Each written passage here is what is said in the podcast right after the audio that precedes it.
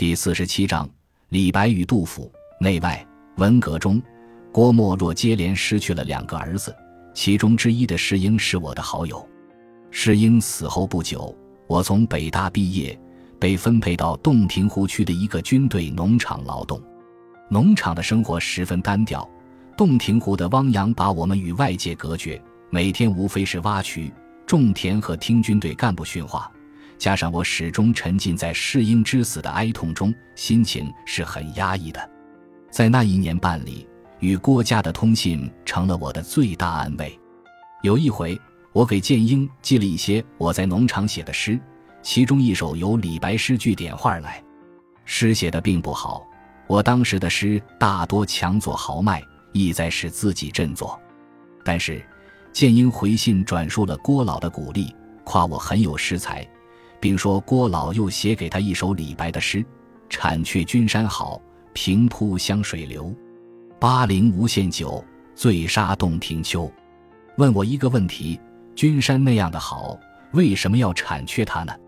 我的回答是：就像垂碎黄鹤楼，盗却鹦鹉洲一样，铲却君山也是李白的豪言，未必要有什么目的。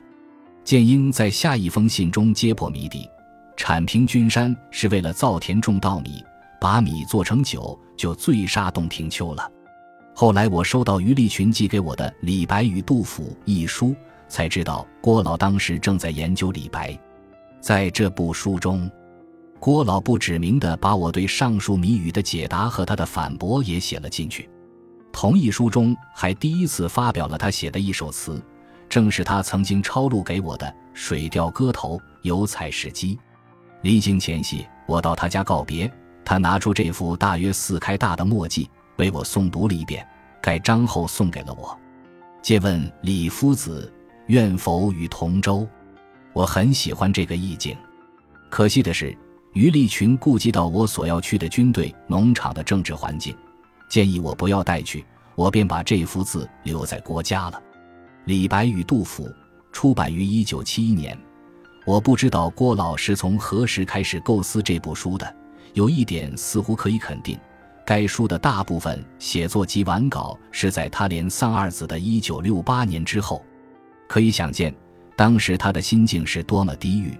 这种心境在他给我的信里也有曲折的表达。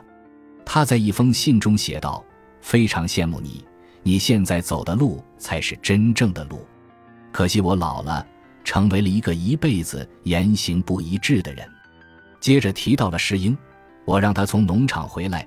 就像把一棵嫩苗从土壤中拔起了的一样，结果是什么滋味？我深深领略到了。你是了解的。世英原是北大学生，因思想问题而被安排到一所农场劳动，两年后转学到北京农业大学。文革中被那里的造反派迫害致死。在另一封信中，因为我曾叹息自己虽然出胎生骨的时间不长。脱胎换骨却难乎其难，郭老如此写道：“用你的话来说，我是出胎生骨的时间太长了，因而要脱胎换骨近乎不可能了。在我实在是遗憾。这些因文革遭际而回迹一生之路的悲言是异常真实的，我从中读出了郭老对当时中国政治的无奈和绝望。他在这样的心境下研究李白。”很可能也是感情上的一种寄托，他褒扬李白性格中天真脱俗的一面，批评其看重功名的一面，而最后落脚在对李白临终那年写的《下土归石门旧居》一诗的诠释上。他对这首向来不受重视的诗评价极高，视之为李白的觉醒之作和一生的总结。说他表明李白从农民的脚踏实地的生活中看出了人生的正路，从而向尔虞我诈、勾心斗角的整个市侩社会诀别了。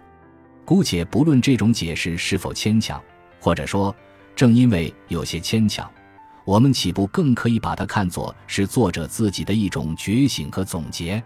联系到他给我的信中的话，我能体会出其中隐含着的愤懑。